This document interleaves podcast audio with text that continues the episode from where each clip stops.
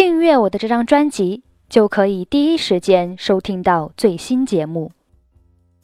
Sweet Talk, Sweet Talk, Sweet Talk, Sweet, S W E E T 表示甜的，Talk, T A L K 表示说话。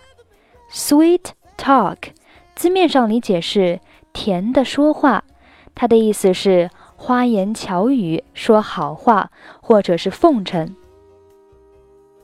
你别想花言巧语来骗我。You don't want to sweet talk me. You don't want to sweet talk me. 他奉承我，想让我雇佣他。He tried to sweet talk me into hiring him.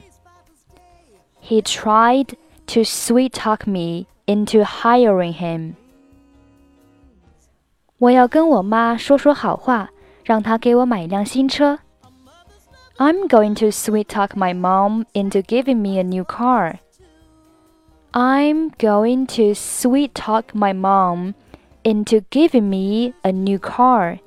获取节目文本，欢迎关注微信公众号“英语主播 Emily”。I'm Emily. I'll see you next time. Bye bye.